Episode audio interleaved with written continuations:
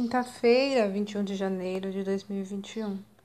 A leitura do texto está no livro de Gênesis, capítulo 22, dos versículos 1 até o 19. O tema de hoje é vestibular.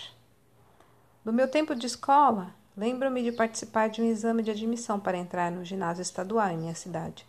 A concorrência era grande e, apesar de ter sido boa aluna, tive que fazer alguns cursos preparatórios. Mais tarde, precisei prestar vestibular para entrar na faculdade. Nesta oportunidade, vali-me dos conhecimentos recebidos no colegial, como era chamado na época. Além de mim, também um grande grupo de colegas conseguiu ser aprovado, mesmo sem fazer cursinho e vindo de escola pública. A razão dessa elevada taxa de aprovação eram dois fatores muito importantes.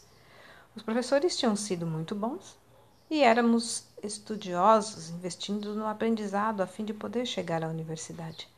Além dos exames que dão acesso ao ensino superior, somos confrontados no decorrer da vida com diversos outros vestibulares. Abraão passou por um teste dificílimo.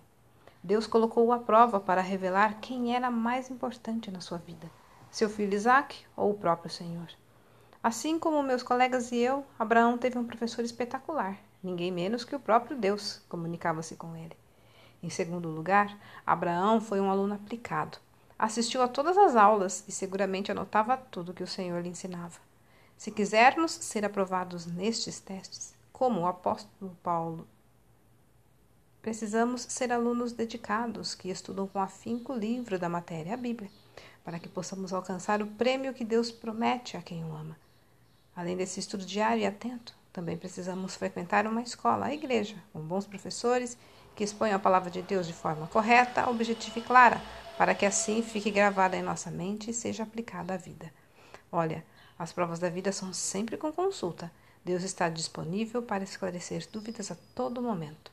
Texto retirado do presente diário da Rádio Transmundial, edição 24.